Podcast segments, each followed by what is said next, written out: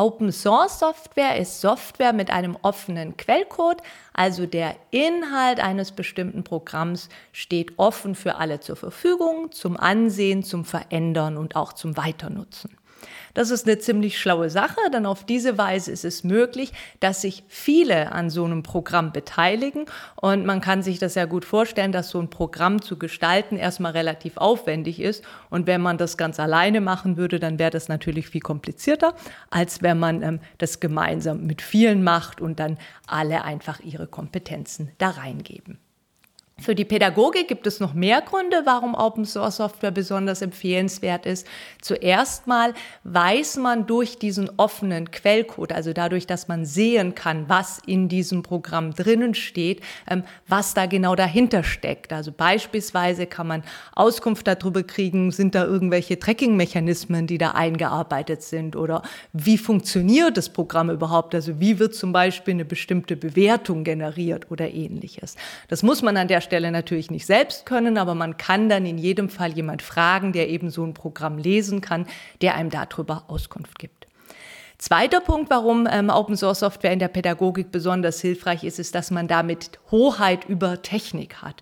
Also ich habe schon gesagt, dass man diese Software sich dann ähm, auch weiter nutzen kann. Das bedeutet ganz konkret, dass wenn man einen eigenen Server hat in der Bildungsinstitution, dass man sich dann so eine Open Source Software nehmen und bei sich selbst installieren kann und dieses Programm läuft dann auf dem eigenen Server.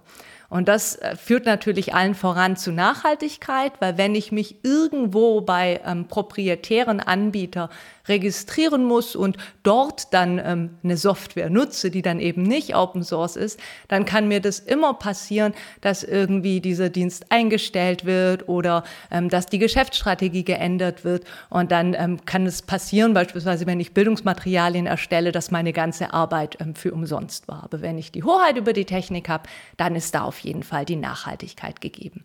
Und dritter Punkt schließlich noch ist, dass man mit Open Source Software natürlich auch so eine Gestaltbarkeit von Technik vorleben kann, was ja eigentlich immer ein pädagogisches Ziel ist in der Kultur der Digitalität. Ähm, da muss man nicht unbedingt programmieren können, um sich an Open Source Software zu beteiligen, auch wenn das sicherlich der größte Teil ist. Aber ganz genauso kann so eine Beteiligung so aussehen, dass man beispielsweise Fehler meldet oder dass man Feedback gibt oder auch, dass man bei Übersetzungen hilft. Im Bildungsbereich gibt es so ein paar Open Source Software, die sehr, sehr häufig verwendet wird und die auch sehr hilfreich ist.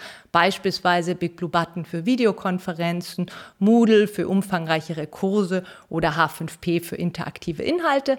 Ganz genauso gibt es aber auch kleinere Sachen wie beispielsweise Etherpads, was kollaborative Schreibumgebungen sind, die man sehr, sehr vielfältig nutzen kann.